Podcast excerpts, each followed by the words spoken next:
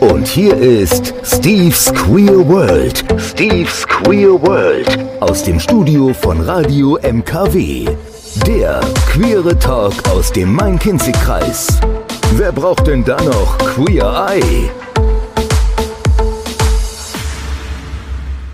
Hallo und einen wunderschönen Montagabend. Hier ist die Square World bei Radio MKW und ich begrüße euch zu einem neuen Tag hier im Studio und in der Woche und auf jeden Fall auch einem neuen und freshen Talk, den wir heute Abend hier wieder haben.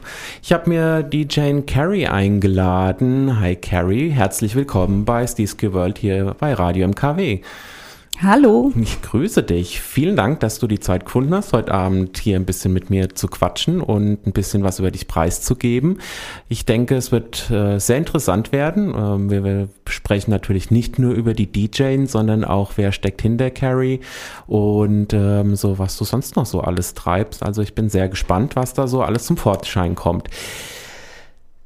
Passend zum Thema haben wir natürlich äh, auch die Musik gestrickt. Ähm, ich habe dich, hab dich um Vorschläge gebeten. Die meisten habe ich auch, oder sagen wir es mal so, das meiste ist von dir, was du dir ausgesucht hast. Mhm.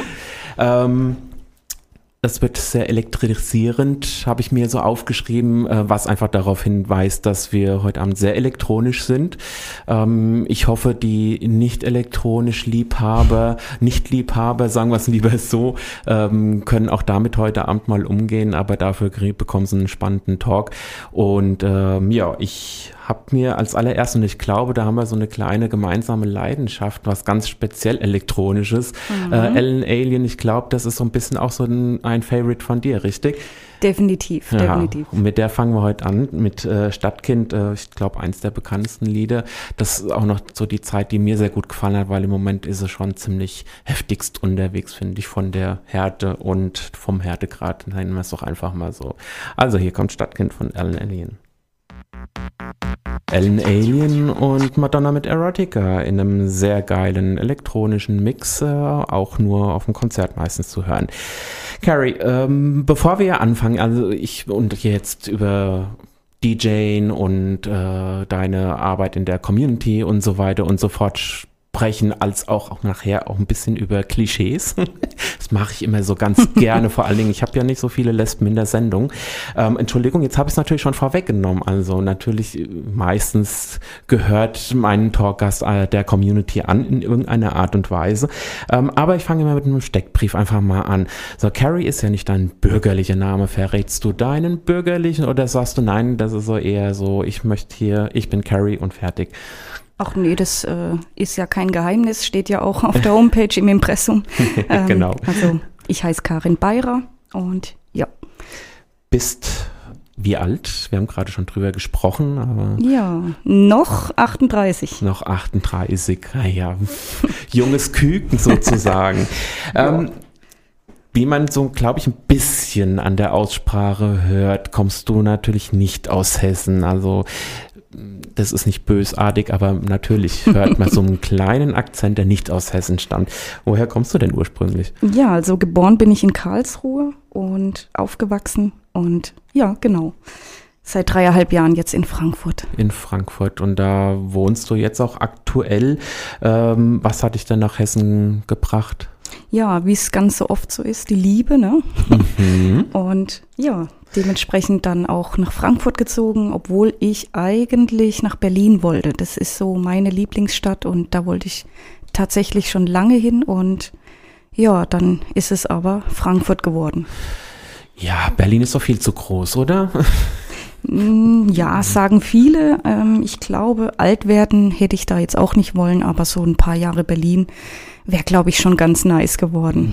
Das kann ich mir schon vorstellen. Ich hatte ja vor zwei Wochen erst den, den, den Thorsten da, der auch dann entsprechend auch schon in Berlin war für eine, für eine Weile. Genau. Aber ich glaube, viel billiger wie Frankfurt ist es da auch nicht oder umgekehrt. Ja. Wir haben äh, gehört, du bist wegen der Liebe hergezogen und die ist auch noch aktuell. Genau, ja. Sehr schön, das hört man doch gerne. Wann hast du dich denn geoutet? Ja, also bei meiner Familie habe ich mich mit 18 geoutet. Im Freundeskreis minimal ein bisschen früher, so ein halbes Jahr früher, so mit mhm. 17,5. Ähm, genau. Und wie waren dann die Reaktionen? Wie haben deine Eltern reagiert? Gab es da Probleme oder war das eher ein lockeres ja, Coming Out bei den Eltern? Ja, also ich ähm, bin ohne Vater groß geworden. Dementsprechend, ähm, ja, habe ich meiner Mutter das damals erzählt und äh, sie hat eigentlich ganz locker reagiert und mhm. hat gesagt, ach, das habe ich mir schon die ganze Zeit gedacht. Ähm, du hättest ja eh besser ein Kerl werden solle, wie man im Badischen sagt. Und ähm, dementsprechend war das jetzt keine große Überraschung. Okay. Ich glaube, das lag auch daran, dass, äh, ja, ich habe halt damals schon mit sechs bei den Jungs angefangen, im Fußballverein Fußball zu spielen, so typisch lesbisch.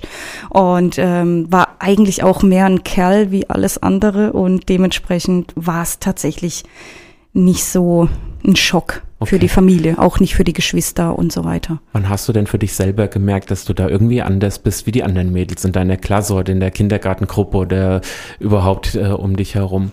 Ja, ich glaube, das habe ich schon relativ früh gemerkt. Also ich würde sogar sagen, teilweise im Kindergarten, dass man schon in die Erzieherin verliebt war und so sie angehimmelt hat, aber sich natürlich nichts dabei gedacht hat. Mhm. Dann ging das weiter in der Grundschule, fand ich meine Klassenlehrerin toll. Ähm, ja, ich weiß nicht, also ich glaube, das haben so viele ähm, mir das Gleiche schon mal erzählt, ne, dass es bei denen genauso war. Ganz oft sind es halt irgendwie die Lehrer oder die Erzieher. Und die müssen ja relativ jung gewesen sein und attraktiv, nee? Nee, ich glaube, irgendwie ist in dem Alter, wenn man so seine Lehrerin anhimmelt, das Alter tatsächlich egal. Man findet sie irgendwie toll, mhm. aber man denkt sich nichts dabei. So war es zumindest bei mir. Und dann merkt man es natürlich im Freundeskreis, ja, in der Jugend, dass man halt mehr mit den Jungs äh, abhängt und die Mädels ärgert und natürlich habe ich mich auch immer gefragt, warum das so ist. Und ähm, ja, also ähm, man will es halt irgendwie nicht wahrhaben, ne? Hattest du denn in deiner Jugend oder bis du dich geoutet hast auch nochmal, sag ich mal, ein lesbisches Leben schon geführt oder warst du dann eher, hast dich dann wirklich mit allem, mit, mit Freund, Freundin und Sexualität zurückgehalten, bis du dich geoutet hast? Nee, tatsächlich habe ich ähm, ja einige Freunde gehabt, also beziehungstechnisch dann. Okay. Bis ich 18 war und ja, das war auch alles vollkommen okay und ähm, genau, also in dem Sinne habe ich auch erst mit 18 meine erste Freundin gehabt. Und äh, davor waren es wirklich Jungs und in die war man auch verliebt und war okay. alles schön und toll und normal. Aber natürlich war das schon immer so im Hinterkopf, ähm, dass man irgendwie Mädchen toll findet mhm, ne? Mhm. oder Freundinnen.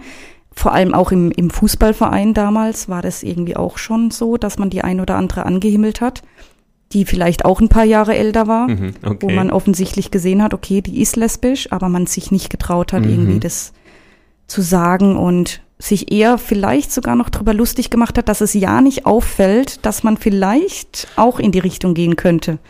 Und ja. Spannend, spannend. Also bist du ein Golden Star oder nicht? Wenn ich das so fragen darf. Warst du dann wirklich mit Jungs auch wirklich äh, sexuell schon aktiv oder? Ja, doch, doch. Also man will das dann schon auch ausprobieren.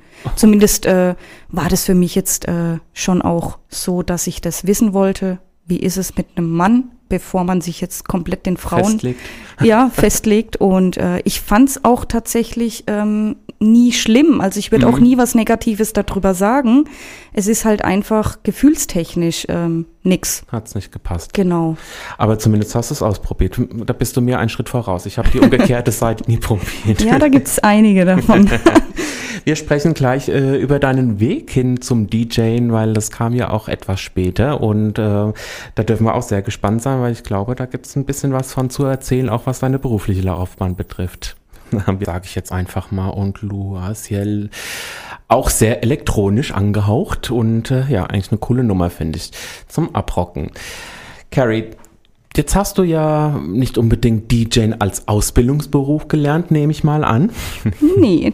ich weiß aus unserem Vorgespräch, äh, wo du schon gesagt hast, na ja, wenn wir jetzt über meine berufliche Laufbahn sprechen, dann machen wir am besten eine Extrasendung darüber. Ähm, aber du hast trotzdem geschafft, mir in ein paar kurzen Worten, also welche Schule hast du besucht, was, was hast du danach der Schule gemacht, studiert oder ja, sagen wir mal in Richtung Ausbildung etc. Vielleicht kriegst du es nochmal wieder kurz zusammen. Ja, also ich äh, versuche auch, mich kurz zu halten. Ähm, also ich habe eigentlich tatsächlich nur damals die Hauptschule gemacht, ähm, habe dann mit 18 meine erste Ausbildung bei der Deutschen Post absolviert. Genau, war dann da auch ein bisschen, ähm, habe dann aber gemerkt, okay, das möchte ich jetzt nicht äh, mein ganzes Leben lang machen, mhm, Briefe mhm. austragen. Ähm, habe das damals auch nur gemacht, weil ich nichts anderes bekam und habe dann aber noch mal mit 23 eine zweite Ausbildung gemacht als Einzelhandelskauffrau in einem Sportgeschäft, was dann auch schon eher meine Richtung war, allein schon wegen dem Fußball damals und äh, generell den Sport. Habe die Ausbildung dann auch ähm, ja abgekürzt auf zwei Jahre, habe dann mhm. meine mittlere Reife dadurch ähm, bekommen und habe dann aber auch ganz schnell gemerkt, okay, der Einzelhandel ist jetzt auch nicht das, was ich mein ganzes Leben lang machen möchte, allein schon wegen den Arbeitszeiten. Und habe dann tatsächlich mit 29 nochmal eine dritte Ausbildung gemacht als Bürokauffrau und wollte das eigentlich auch ursprünglich schon mit 18 machen, aber hatte da nie einen Ausbildungsplatz bekommen und mhm. habe das dann einfach nochmal durchgezogen, drei Jahre. War dann mit 32 ausgelernt und habe dann noch in der Ausbildung meinen Ausbilderschein gemacht. Und ähm, genau seitdem bin ich eigentlich im Büro, hauptberuflich und total happy im Endeffekt kannst du wahrscheinlich auch einiges kombinieren durch diese drei Ausbildungen. Ich sag mal, ähm, man, man lernt ja in, oder man, man nimmt ja immer auch ein bisschen was mit. Wie war das denn beruflich dann mit deiner äh, Sexualität, das heißt mal mit deiner Homosexualität? Ähm, hast du dann schon auch immer offen dort äh, oder bist du offen mit dem Thema umgegangen oder hast du dann irgendwie einen Mann oder einen Freund gehabt oder wie war das da? Nee, also dadurch, dass ja meine erste Ausbildung mit 18 angefangen hatte und ich mich da ja auch geoutet hatte und meine erste Freundin hatte, mhm. ähm, waren da ja auch dann nur noch bis heute Frauen im Spiel in dem Sinne, beziehungstechnisch und war da auch immer offen und ehrlich und hatte auch nie negative Erfahrungen gemacht, egal in welcher Ausbildung, egal in welchem Bereich. Okay, das ist schön zu hören. Wann waren denn dann so die ersten Berührungen mit der Musik? Ich sag mal, musikalisch warst, warst du wahrscheinlich sowieso auch schon immer. Ähm, nee? Hm, also ich war mal äh, in einer Jugendband und habe da diverse Instrumente gespielt, wie E-Gitarre, Schlagzeug, Keyboard, immer mal alles ausprobiert. Wir hatten da auch ein paar Auftritte damals, aber da war ich 13, 14, Mhm. So um den Dreh rum. Also nicht allzu viel musikalisch tatsächlich. Aber viel Musik gehört wahrscheinlich. Genau, das mhm. war halt schon immer mein Leben. Ja, ja. Das hat mich immer begleitet, egal wo. Und wie fing es dann, oder wie kamst du dann tatsächlich dann mit der Musik in die Berührung? Mit dem Auflegen meinst du jetzt? Ne? Genau, ne? so wo, wo waren da die ersten Kontakte? Ja, also auf Privatpartys natürlich haben immer mal wieder Freunde eine Anlage daheim gehabt, DJ, Controller und so weiter. Und da hat man natürlich immer wieder über die Schulter geschaut, sich das mal zeigen lassen. Es war da schon interessant. Mhm. Aber ähm, nie mit dem Gedanken gespielt, das wirklich selber mal machen zu wollen. Also das kam dann tatsächlich erst ähm, quasi mit, jetzt muss ich überlegen. Hm. Also mit 32, nee, mhm. mit 33 habe ich erst angefangen, genau. Und das war eigentlich wirklich ähm, Zufall. Okay. Du sagtest in der in unserem Vorgespräch, ähm, das war auch m, dann tatsächlich mehr durch, durch eine Partyreihe, die du ja damals schon veranstaltet hast. Ähm, mhm. Kannst du ein, äh, da war es, wenn ich jetzt, jetzt richtig entsinne, da hat dann hier und da mal ein DJ oder eine DJ abgesagt und du musstest irgendwie da Not einspringen.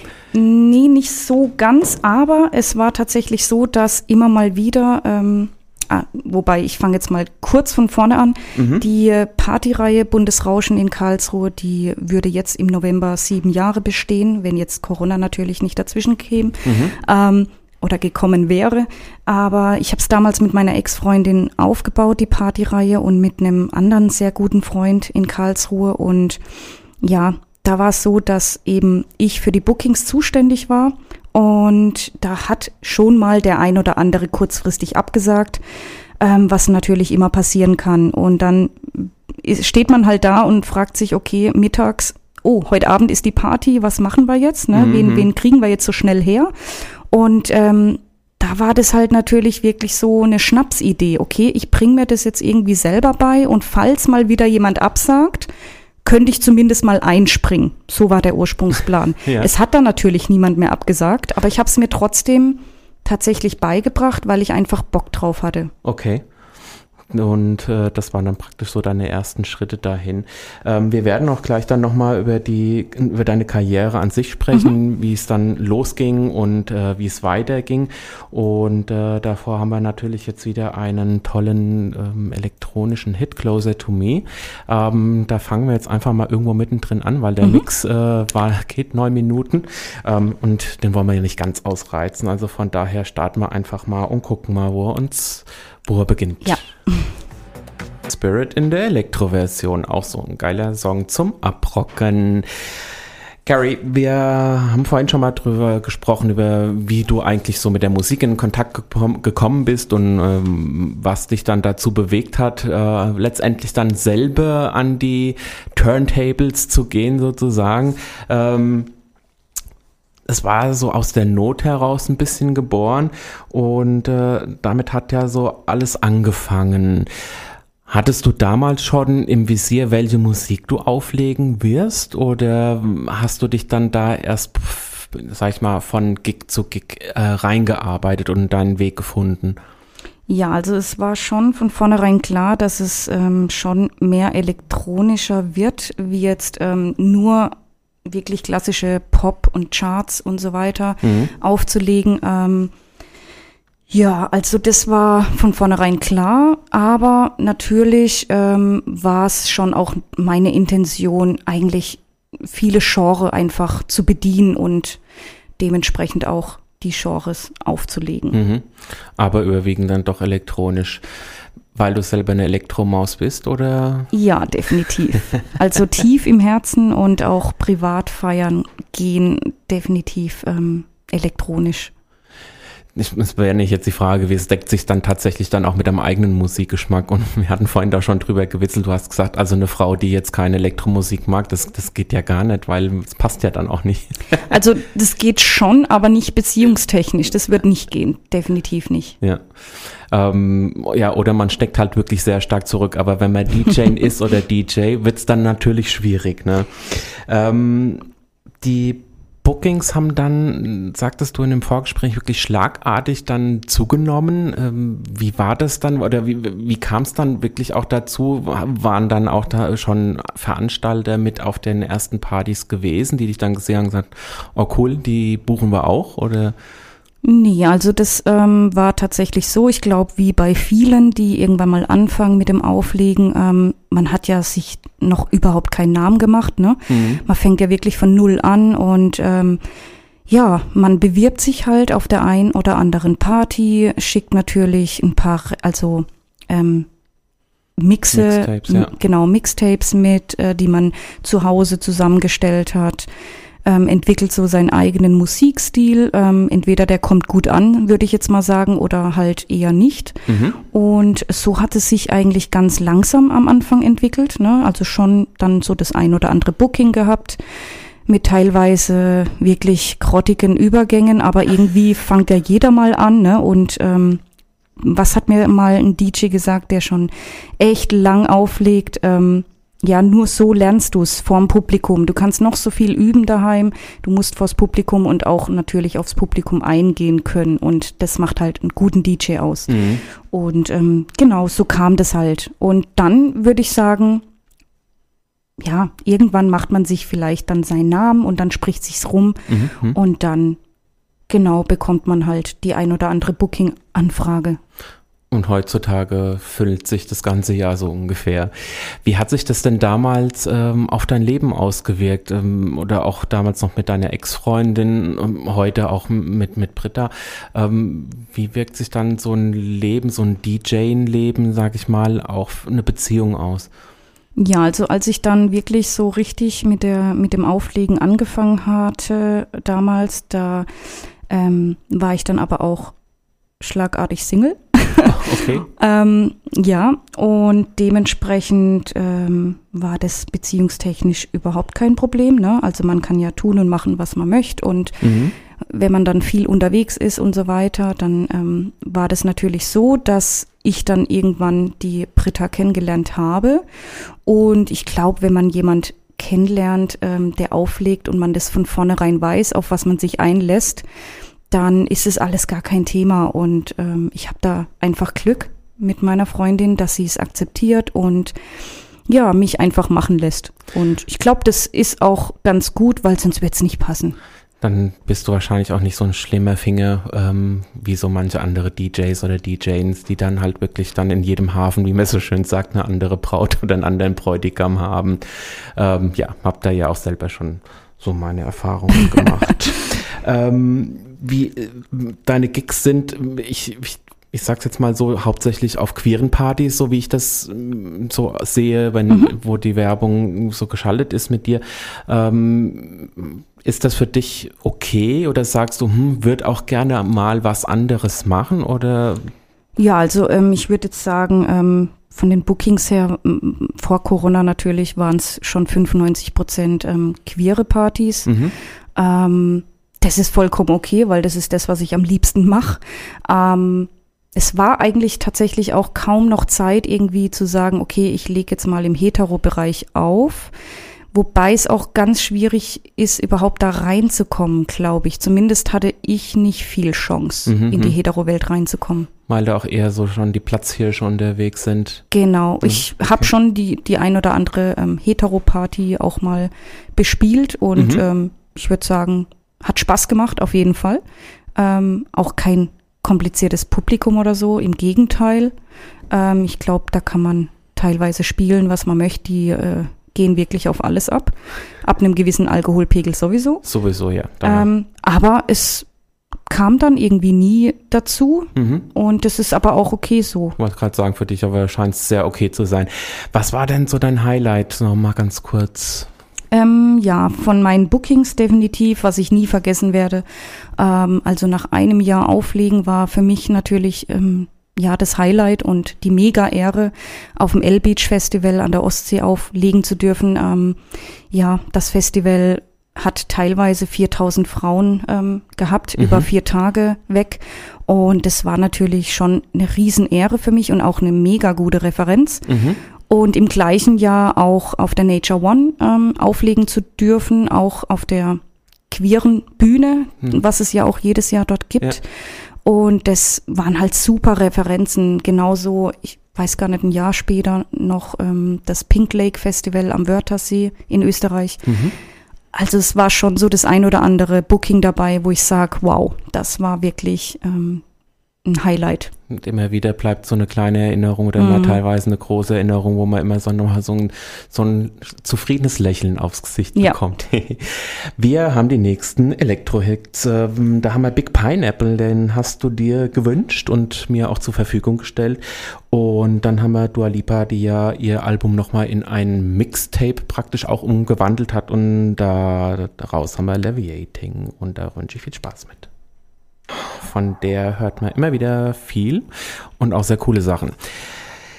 Carrie, Du hast vorhin schon mal Corona mehrfach angesprochen und äh, natürlich ist es auch, wenn ich einen Künstler im Studio habe oder eine Künstlerin, ein Thema, ähm, was irgendwie auf den Tisch muss. Ähm, zum einen um auch tatsächlich bei den ZuhörerInnen äh, ein gewisses Verständnis nochmal äh, zu generieren, sag ich mal. Und vielleicht auch, ähm, wenn aus irgendeinem Grunde ein Politiker, Politikerin, äh, jemand, der was zu sagen hat, zuhört, einfach auch versteht, wie scheiße aktuell die Situation für KünstlerInnen ist ähm, und äh, alle, äh, ja, sag ich mal, Städten, in denen jetzt auch zum Beispiel ich sag jetzt mal, Schauspieler, DJs, äh, Lichttechniker einfach eigentlich ihre Arbeit haben. Ähm, und im Endeffekt ähm, gehe ich davon aus, dass du für 2020 schon komplett ausgebucht warst oder zumindest ein sehr großer Teil. Ähm, und dann kam Corona. Ja, so sah es in etwa aus, ja. Wie viele Gigs sind denn noch übrig geblieben von denen, die gebucht waren? Ähm, sind denn überhaupt noch welche da gewesen oder noch da? Also ähm, von den ursprünglichen fest äh, gebuchten Bookings, ähm, muss ich überlegen, war, glaube ich, keins mehr da am Schluss. Krass. Aber es sind natürlich neue dazugekommen also in der Corona-Zeit. Also mhm. Alternativ-Bookings, um, wo ich mich sehr drüber gefreut habe, weil ich habe mit keinem tatsächlich gerechnet. Ich habe jetzt äh, aktuell von März bis heute quasi, ich glaube, es waren sieben Bookings gespielt, worüber ich wirklich über jedes einzelne sehr, sehr dankbar bin. Ähm, ja. Zum einen für, für den Geist, sage ich mal, für das Portemonnaie und, äh, genau. ja, und auch fürs Weiterkommen. Ähm, wie bist du damit umgegangen? So, jetzt kam da im März äh, die Aussage, Butsch, jetzt wird alles runtergefahren und äh, größere Versammlungen und Partys sowieso nicht mehr. Mhm. Ähm, wie bist du damit umgegangen? Ich hatte ja den Jo letzte Woche da, der ja auch tatsächlich da erstmal für sich im Kopf erstmal mit klarkommen musste. Wie war das bei dir?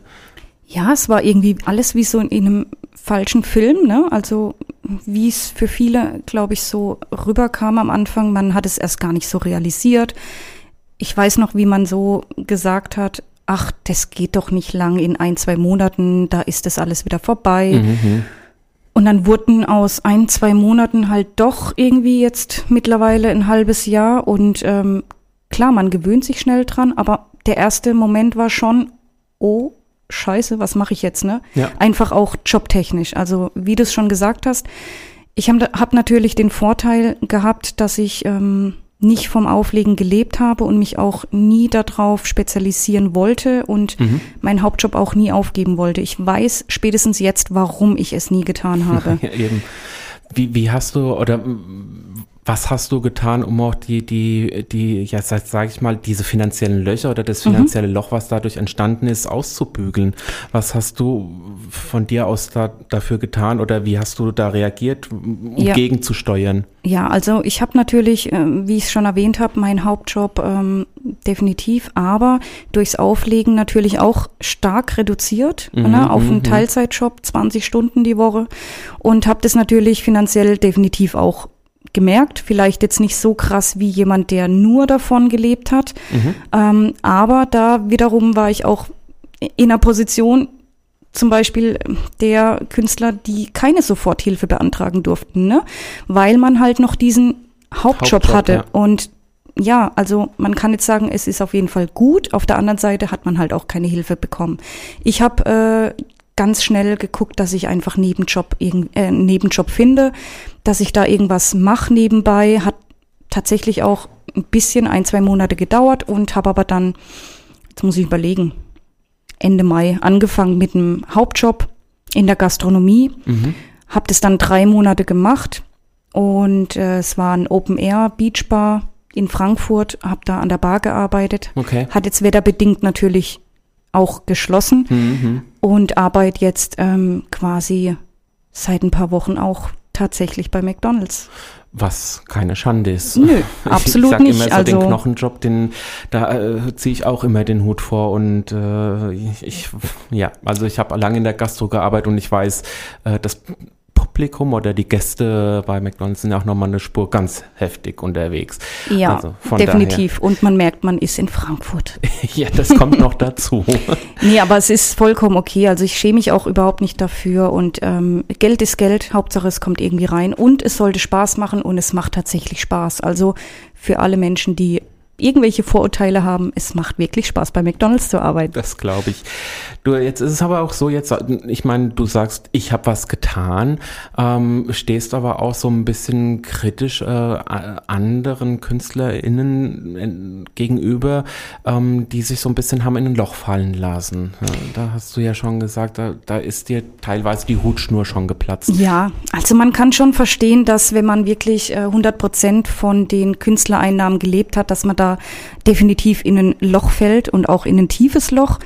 Aber ich sag immer, ich verstehe halt nicht die Menschen, die halt nur jammern und ich sag jetzt mal heulen und sagen, oh Gott, ich krieg nix oder mir geht's so schlecht und und und. Ich sag immer, Leute, ihr auch ihr könnt den Arsch hochkriegen. Ihr habt irgendwann mal was gelernt und wenn ihr es nicht getan habt, ich glaube, auch die würden McDonalds nehmen. Also, ne, also man kann schon irgendwas tun, würde ich jetzt einfach mal behaupten. Mhm. Man muss es nur wollen. Und ähm, es gibt bestimmt Ausnahmen, die haben gar keine andere Möglichkeit, ähm, irgendwas noch vielleicht nebenbei zu machen. Äh, es können persönliche Gründe sein, gesundheitliche Gründe etc. Aber der größte Teil, glaube ich, der teilweise gejammert hat, ähm, immer wieder, was man so mitbekommen hat, ob das jetzt über Social Media war oder sonstiges, mhm. der kann schon was tun, wenn er nur möchte. Und da muss ich wirklich sagen, verstehe ich halt viele nicht. Ja.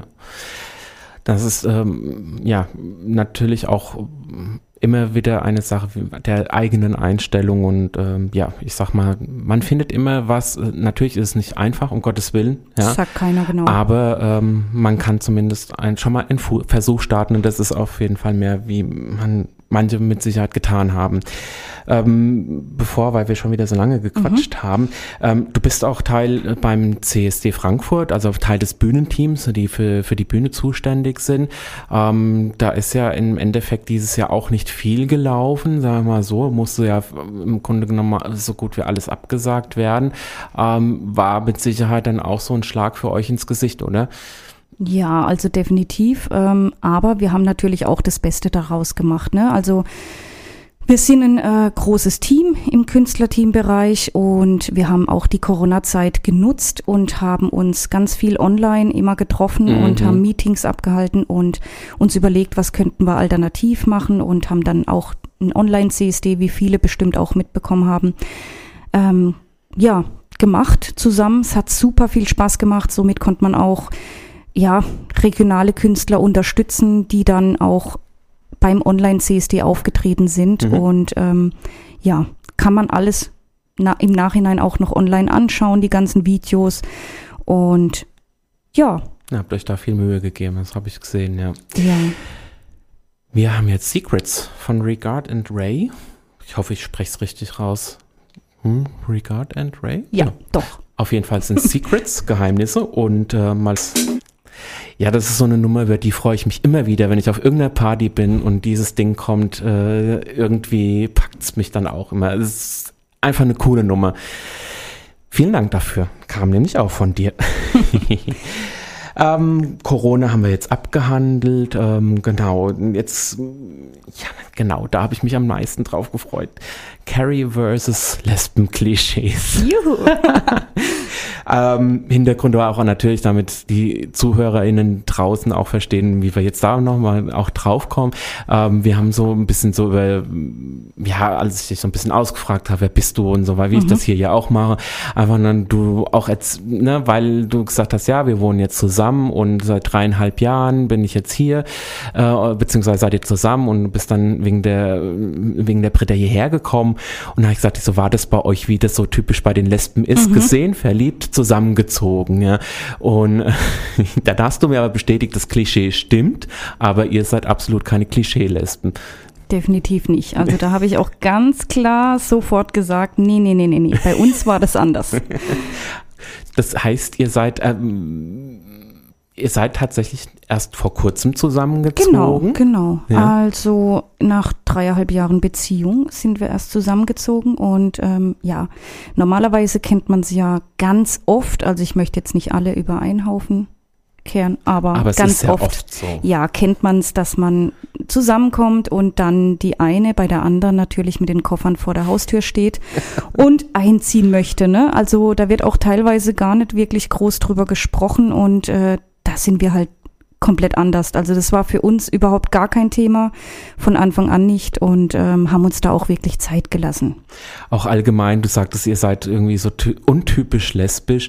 Äh, vorhin hast du gesagt, wir hängen ja fast nur auf Schwulenpartys rum. Äh, Ähm, wie kommt das, dass ihr da so komplett äh, irgendwie in eine andere Richtung fahrt, wie jetzt, äh, sag ich mal, wie so ein typisches Lesbenpaar?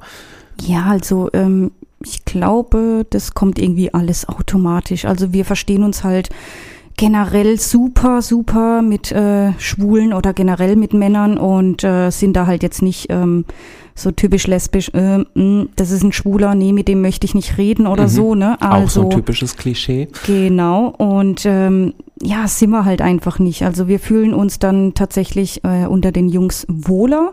Da wird man auch in Ruhe gelassen, Und muss wenn ich da einfach jetzt auch nochmal sagen. reingrätschen darf, es ist auch, wenn jetzt die, wenn jetzt ZuhörerInnen da draußen dann denken, ja gut, Lesben, ja, die sehen ja eh aus wie ein Kerl. Nee, eben nicht. Also die zwei auf gar keinen Fall. Ihr sa ich, ich kategorisiere euch mal zu den Beauty-Lesben ein. ja. Oh. ähm, ja, also das war ein Begriff, den ich früher mal kennengelernt Ja, habe, ja. als ich mich geoutet habe. Heute heißt das ja Lipstick-Lesbe, glaube ich, so ein bisschen.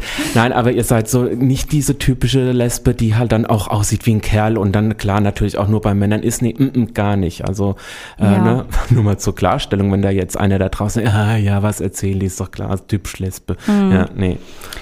Nee, also ähm, ja, dementsprechend äh, be bezeichne ich uns halt als untypisch lesbisch. Also Mhm. ähm, ja. Wie ist das denn? Welche Lesbenklischees bringen dich, dich, dich so schön auf die Palme, wo du sagst, ah, Ja, also so diese typischen äh, Sprüche wie, ähm, wenn das halt jemand erfährt, ne, dass man lesbisch ist so Mhm. oder eine Freundin hat, ähm, ja, wer ist bei euch der Mann, wer ist die Frau? Das sind so wirklich, das ist dieser erste Spruch, oh, könnte ich echt äh, ausrasten, weil ich weiß nicht, in welcher Welt die leben oder in welcher Zeit, aber das ist halt, glaube ich, noch nie so gewesen. Ne? Also ich kenne das überhaupt nicht so, dass jemand typisch Frau oder Mann ist. Natürlich gibt es diese Lesbenbeziehungen, aber Die Kenn gibt ich es, ich versuche das immer auch, äh, ich bin, ich hatte da einen Riesendisput mal in unserer Clique gehabt vor einigen Jahren, ähm, weil ich ausgeschlossen wurde vom Männer-Event, weil der ist ja eher bei den Frauen, der ist ja die Frau in der Beziehung, da bin ich ja echt ausgerastet. Natürlich, ja, es gibt eine klassische Aufteilung in, auch bei Männern, Männern, Frauen, Frauen oder ähm, der, da, da, da macht der eine Haushalt, da ist vielleicht jemand ein bisschen sensibler, aber es hat ja nichts damit zu tun, dass man da eine Frau-Mann-Rolle spielt, sondern man ist ja Mann-Mann, weil sonst könnte ich ja auch dann hetero bleiben ne? oder Genau. werden oder wie auch immer man es nennen möchte. Also das ist, ja, da, das, da, Gott sei Dank sind die Schwulen da nicht allein bei dieser Frage. nee, auf keinen Fall. Also ähm, ja, so ein weiteres Klischee, finde ich, ist immer ganz, ganz schlimm. Ähm, ja, in der Community selber, sage ich jetzt mal, ähm, gibt's ja auch ganz, ganz viele Schwule, die automatisch denken, weil man lesbisch ist, dass man alle Männer oder Schwule hasst. Ne? Mhm. So, die Erfahrung macht man tatsächlich schon auch in der Community, was ich immer sehr, sehr schade finde. Und ich habe es auch schon ganz oft selber erlebt, dass man dann irgendjemand ähm, kennengelernt hat, einen Schwulen, der dann irgendwann nach zwei Stunden miteinander sprechen gesagt hat, boah, du bist ja gar nicht so, wie ich gedacht habe und du Mhm. bist ja eigentlich äh, voll die coole Lesbe und voll nett und ja, das, das, also auch in der Community selber hat man diese Klischees, die man merkt, ne? Ja. Also und abbekommt, sage ich jetzt mal, was ich sehr schade finde. Also Es ist aber tatsächlich so. Also ein, ich habe das auch schon zu Lesben gesagt, ihr seid ja gar nicht so wie. Obwohl es gibt aber auch die anderen, die gibt es auch da tatsächlich. Ja. Das ist ja so dieses, was, was da auch noch dazu kommt. Ähm, wie, wie ist das? Ähm, du bist jetzt auch beim CSD, auch Britta, und das, das heißt, es sind schon mal zwei Frauen und ich weiß, es sind mehr. Ähm, aber es ist doch tatsächlich so und, und ich habe das jetzt schon sehr oft sag ich mal, beobachtet, dass ähm, Lesben dann doch eher ähm, in wohltätigen Sachen unterwegs sind, ähm, sehr viel mit Tieren und, und äh, in, wie kommt es, dass, dass lesbische Frauen eher so in diese Richtung tendieren, wie jetzt so, ähm, sag ich mal, so diese typischen Vereinsgeschichten, wo jetzt auch viele schwule Männer dabei sind und so weiter. Hat das dann doch nochmal was so mit einem gewissen, ich, ich nenne es jetzt einfach mal Mutterinstinkt zu tun, dass man so nochmal was speziell Gutes tun möchte. Auch alleine, ich weiß, dass, dass es ein, ein Lesbenverein, Verband war, der sich, der dieses Thema Senioren mit ins Leben gerufen hat. Also schon eher wirklich nochmal ganz sehr speziell. Hm, ich würde jetzt noch nicht mal sagen, dass die Lesben da mehr engagiert sind bei ähm, ja, ehrenamtlichen oder sozialen Einrichtungen. Ähm, ich würde sagen, das hält sich eigentlich die Waage tatsächlich. Mhm. Ich würde jetzt generell sagen, dass ähm, Lesben und Schwule viel in sozialen Berufen tatsächlich arbeiten, ne? Auch ganz oft in der Pflege. Ja. So, das ist äh, irgendwie das definitiv stimmt, ja, so, ja. ja. Aber mh, hm, ehrenamtlich und so weiter machen, glaube ich, auch die Schwulen ganz, ganz, ganz, ganz viel. Mhm. Also ich sehe, ich beobachte sehr viel in der Tierwelt. Also alles, was mhm. mit Tieren zu tun hat, da sieht man eigentlich überwiegend fast nur lesbische mhm. Frauen. Und äh, das ist so, wo ich, wo ich das sehe. Oder eben ganz spezielle soziale Themen, wo sich Lesben sehr stark engagieren, mehr wie mhm. schwule Männer. Also das muss man tatsächlich so sagen. Okay, okay. Ja. Ähm, bei welchen Themen, sage ich jetzt mal, würden oder wünschen sich lesbische Frauen eine gewisse, äh, ein gewisses Verständnis oder ähm, so ein gewisses mehr Feingefühl, sowohl in der Community als auch in der Gesellschaft, weil da gibt's ja immer noch Diskrepanzen. Wir sprechen auch im nächsten Blog tatsächlich darüber, über den Dyke March. Ähm, was sind Themen, die euch sag ich mal, nochmal so, so speziell reiten, wo ihr sagt, wir, da wünschen wir mehr Verständnis innerhalb der Community? Puh. also tricky. Mh, mm, schwierig. Also ich persönlich würde jetzt äh, nicht sagen, dass mir irgendwas fehlt in der Community, wo ich jetzt äh, für mich persönlich mehr Verständnis möchte als Lesbe oder als Frau. Aber natürlich kriegt man ja immer am Rande einiges mit, auch in der Community mhm. oder generell von der Gesellschaft. Ähm, ja, also es gibt ja, wie du es schon gesagt hast, den Dyke March seit einigen Jahren, also jetzt auch ähm, das zweite Jahr hintereinander in Frankfurt. Und natürlich gibt's da schon den ein oder anderen Spruch, den man immer mal so mitbekommt in der Szene, in der eigenen Community. Warum brauchen die Lesben einen eigenen äh, Dyke March, eine eigene Demo und warum müssen die sich immer absondern, etc., genau. etc. Ähm, die Sprüche kann man sich, glaube ich, wirklich sparen. Mhm. Weil ähm, wenn man sich damit auseinandersetzt und weiß, warum gehen die Lesben nochmal gesondert auf die Straße, dann würde man wahrscheinlich sowas nicht sagen. Und darüber sprechen wir auch gleich nochmal. Ähm, wir kriegen aber jetzt erstmal den Paul Kalkbrenner rein. Den hast du dir auch gewünscht, den werden wir aber nicht ganz ausspielen mhm. können aufgrund unserer unseres Redeflusses. Das ist, was ich ganz toll finde, weil dafür ist es ja auch eine Talksendung. Und, äh, Und das, obwohl ich schüchtern bin, ne? Das, ja, sie wollten nicht erst nicht kommen. Ich, ich krieg da bestimmt kein Wort raus. Ne? Britta, wenn du zuhörst, ne, du siehst, wie einfach es geht. Ne? Also vielleicht kommst du doch noch mal zu mir. Also jetzt kommt erstmal Paul Kalkbrenner mit No Good. It's a fine day. Ja, Abgesehen vom Wetter ist das heute wirklich ein feiner Tag. Vor allen Dingen, weil du heute bei mir in der Sendung bist. Das ist aber süß. Ja, und da habe ich mich auch sehr drüber gefreut.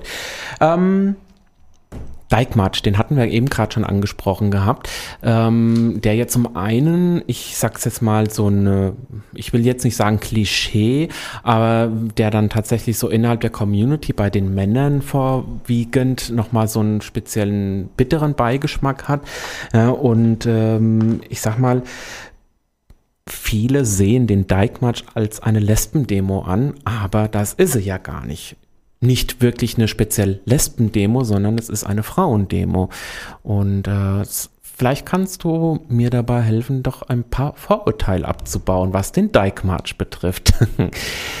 ja, also in dem Sinne ist es schon überwiegend für Lesben, aber natürlich auch für alle Frauen, die äh, sich einsetzen müssen äh, oder wollen, ähm, sorry, mhm. für ähm, ja mehr Sichtbarkeit der Frauen ähm, der Lesben in der Arbeitswelt, in der Gesellschaft generell. Und ähm, ja, vielleicht bekommen wir ja auch mal die Organisatoren äh, des Dyke Marchs aus Frankfurt ans Mikro.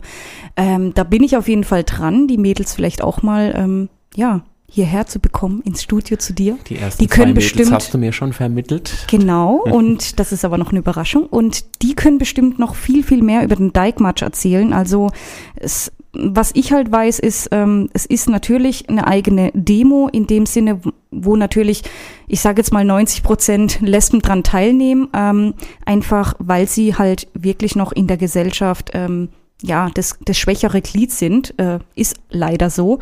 Ja. Und auch ähm, in der Arbeitswelt doch ganz oft Probleme haben, diskriminiert werden. Ob das jetzt auch Gehälter sind, die, die halt einfach weniger sind, ne? Mhm. wie wenn man jetzt als Mann irgendwo arbeitet und die gleiche Arbeit macht und mehr bekommt. Also es sind ganz viele Sachen einfach, ähm, warum man diesen Dijkmarsch einfach organisiert und ähm, nochmal gesondert auf die Straße geht. Mhm, mhm. Jetzt ist es ja so, ähm, würdest du jetzt, sag mal du persönlich, jetzt sagen, ja, lesbische Frauen sind am Dijkmarsch besser aufgehoben wie auf einer CSD-Demo und ähm, deshalb macht schon Sinn, dass vielleicht viele Lesben sich da von der CSD-Demo zurückziehen? Oder wie würdest du es jetzt von dir aus einschätzen? Ich sag mal, du bist ja bei beiden Sachen mit dabei. Du hast auch gleich noch eine Genau. Story zum Dijkmarsch. Ähm, wie verhält sich das? Also ich habe schon sehr oft von, von, von Lesben gehört, naja, gut, CSD ist ja eh, ne, Männer mit nacktem Oberkörper Mhm. oder im Fummel, so, ähm, wo viele sagen, ja, da brauchen wir eigentlich gar nicht mitzulaufen, fühlen wir Ja. uns nicht aufgehoben. Warum, warum entsteht das inzwischen tatsächlich? Uh, das kann ich jetzt so gar nicht beantworten, weil ich halt nicht zu den Lesben gehöre, die so denken, natürlich. Also ich tue halt einfach bei beiden dran teilnehmen, weil ich beides sehr wichtig finde. Mhm. Ähm, ja, also ich kann es überhaupt nicht sagen, ähm, warum das so ist, warum. Aber ich würde jetzt nicht sagen, dass ähm, die normale Demo in dem Sinne unwichtiger ist als Frau oder als Lesbe daran teilzunehmen. Also auf keinen Fall. Also wir sind immer noch eine Community und wir sollten ähm, bei dem normalen CSD auch alle zusammen demonstrieren und ähm, für unsere Rechte ja kämpfen.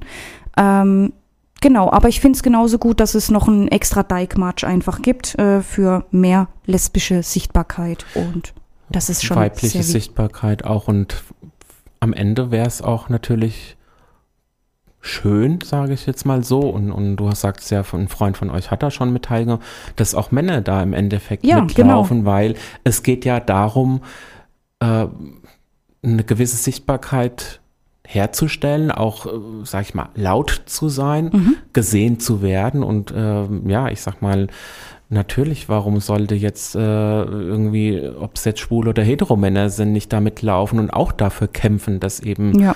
Da sich ein bisschen was tut in der Frauenwelt, äh, ja, in der Gesellschaft. Also ich habe mich definitiv dieses Jahr sehr gefreut, ähm, dass auch Freunde, schwule Freunde einfach in Frankfurt mitgelaufen sind ähm, und immer mehr Männer auch daran teilnehmen und das Ganze unterstützen. Mhm. Also finde ich super. Solidarität ist das Wort. Ja? Genau. Du hast eine ganz besondere Story auch zum diesjährigen Dijkmarsch. Erzähl die doch mal ganz kurz. Ja, also es war einfach so, dass die Mädels, ähm, die Organisatoren vom Dijkmarsch in Frankfurt mich ähm, vor der Demo ein paar Tage vorher angeschrieben haben und gesagt haben, hier das LMAC-Magazin, was man ja ähm, durchaus kennt, hat dieses Jahr eine Kampagne und zwar ist es so, dass die ähm, bei jedem Dijkmarsch in der Stadt, in der verschiedenen Stadt auch einfach ein paar Videosequenzen drehen werden. Mhm. Ähm, sie hatten mich gefragt, äh, ob ich das für Frankfurt machen würde, ob ich mitlaufen würde. Es gibt, gab so ein spezielles L aus Styropor, Mhm. ähm, was man als L-Trägerin quasi während der Demo getragen hat und es wurden Videosequenzen aufgenommen und dieses L wanderte dieses Jahr von einem Dijkmarsch zum anderen, wirklich von einer Stadt zur anderen. Ähm, und die LMAC quasi ähm, wird oder hat bestimmt auch schon ein Video daraus gedreht, Mhm, ähm, geschnitten, was sie irgendwann veröffentlichen werden. Also auch wieder eine sehr tolle Kampagne, was die LMAC sich da dieses Jahr ja ausgedacht hat. Und da war ich natürlich stolz, dass die Mädels mich da gefragt haben und habe gleich gesagt, ja klar, bin ich da am Start und ähm, ja, Sehr cool. nichts, also in dem Sinne nichts Besonderes, aber natürlich trotzdem super. also, äh, finde, spannend ist, gewesen. Ich wollte gerade sagen, ich meine, zum einen ist es eine Erfahrung, zum anderen ist es einfach so, dass, ja, man hätte auch jemand anderen fragen können oder eine andere Dame fragen können. Aber man hat dich gefragt. Finde ich cool. L ist, heißt das nächste Wort. Ich fand das einfach auch dann nochmal so passend. Ähm, ist Französisch-Englisch-Mix und ähm, Menschen da draußen, die etwas älter sind, vielleicht so in meinem oder in unserem Alter, kennen vielleicht auch noch das Original dazu. Heute ist wieder so ein Abend. Ich glaube, heute hätte ich drei Stunden Sendung machen können, weil wir im Hintergrund auch noch so viel quatschen. und ähm, wenn du jetzt mal auf die Uhr schaust, dann bleiben uns jetzt noch genau irgendwie 12, 13 Minuten.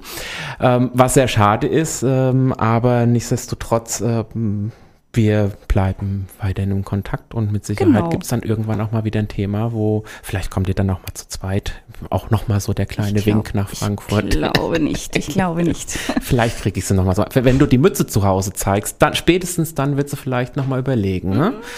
Na, vielleicht. Schwierig. Schwierig.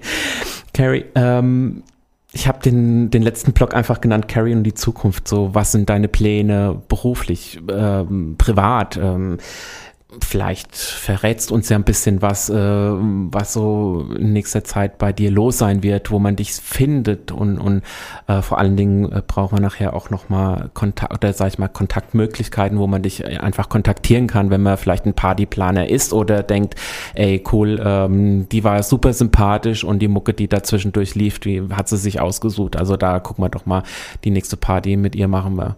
Ähm, genau, fangen wir doch mal an bei deinen Plänen und deinen Zielen so für die Zukunft. Äh, wie sieht's denn da beruflich aus? Ja, also ähm, ich finde, das ist gerade ein sehr schwieriges Thema. also beruflich wird sich da bei mir eigentlich nichts äh, verändern. Ich glaube, ich bin halt auch einfach ähm, ausgelernt.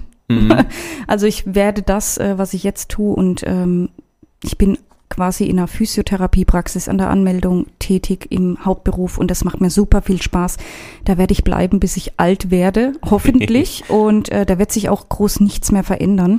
So jung bin ich ja jetzt auch wieder nicht mehr. Oh Gott. Und ähm, Ziele ist halt, gerade jetzt zu Corona-Zeiten, finde ich wahnsinnig schwierig, sich wirklich Ziele zu setzen, ähm, weil ich finde, man kann halt aktuell überhaupt nicht planen. Von einem Tag auf anderen wird alles über den Haufen geworfen. Genau, also wenn ich jetzt zum Beispiel sage, okay, im Dezember seht ihr mich am 5. Dezember beim nächsten Drag Slam im Moxie Hotel in Frankfurt wieder die Musik machen, dann weiß ich heute noch nicht, ob das stattfindet, weil man einfach nicht weiß, äh, wie das alles weitergeht. Ne? Hm. Ähm, das wäre auf jeden Fall jetzt so das nächste Booking, was anstehen würde. Ähm, ansonsten kann ich überhaupt nicht planen. Ein Ziel oder ein Wunsch ist natürlich erstmal gesund bleiben, ganz, ganz wichtig. Mhm, Ne? Auf jeden Fall. Privat, wie sieht's da aus? Habt ihr gemeinsame Pläne, die vielleicht interessant sind, die Nö. ihr uns verratet? Nö, überhaupt nicht. Nee. Gar nicht. Also, wenn du da auf irgendwas hindeuten willst, nein. Nein? Also, nee, Nein. nee, überhaupt nicht, wirklich nicht. Schade. Ich habe gedacht, man kriegt jetzt so ein bisschen was, so, so ein bisschen äh, Klatsch nochmal mit, den man jetzt verbreiten kann nach der Sendung. Hätte ja sein können, ihr hättet die Corona-Zeit genutzt, um irgendwelche Pläne zu schmieden. Nee, auf keinen Fall. Mm-mm. Na, sowas. Wie sieht's denn aus? Ähm, also Moxie sagtest du 5. Dezember, Genau. wenn das klappt mit dem Track Slam. Und ähm, wie schaut's denn aus, wenn jemand dich buchen möchte? Wo findet man Infos über dich? Wo findet man Kontaktdaten etc. pp? Ja, also man kann mich quasi über mehrere Portale anschreiben, ob das jetzt über Instagram ist mit DJ Carry ähm, einfach eingeben oder in Facebook dasselbe oder auf meiner Homepage ähm, www.dj-carry.de. Da kann man mich natürlich auch dann anschreiben. Im Impressum stehen die ganzen Kontaktdaten. Ja, würde mich freuen natürlich. Ja, und äh, natürlich drücke ich dir ganz, ganz fest die Daumen, dass äh, irgendwie eine, eine Normalität wird in der Form nicht mehr eintreten, wie wir sie kannten. Das ist schon mal Ja. klar, ähm, weil Corona wird nie ganz ausgerottet werden und äh, von daher, es wird eine neue Normalität geben. Ja. Ähm, ist einfach so und ich denke, da werden, ich sag mal, so die nächste Generation wird da mit Sicherheit dann schon wieder ganz anders damit umgehen wie wir. Für uns ist es krass, weil wir kommen von einer, ich sag jetzt mal, freien Welt Mhm. äh, in eine reklamierte, rek, sagt man reklamierte, nein, äh, reglementierte, so rum, reglementierte Welt, äh, wo man nicht mehr so alles darf und kann, ja. Ähm, du sagtest mir gerade schon auch im Hintergrund, ähm, die Musik lief, ähm, ja, ihr reist gerne nach Afrika, ja, ist, na, obwohl Afrika mhm. ja gerade besser dasteht wie Europa, aber ähm, im Endeffekt so dieses lange, diese, diese Weltreisen und so weiter, das wird alles noch nicht so gehen, wie wir es gerne wieder möchten. Und selbst äh, wir mehr, merken es ja gerade innerhalb mhm. Deutschland wird es schwierig. So, wir hatten es gerade von Frankfurt nach Rostock. Mm, schwierig.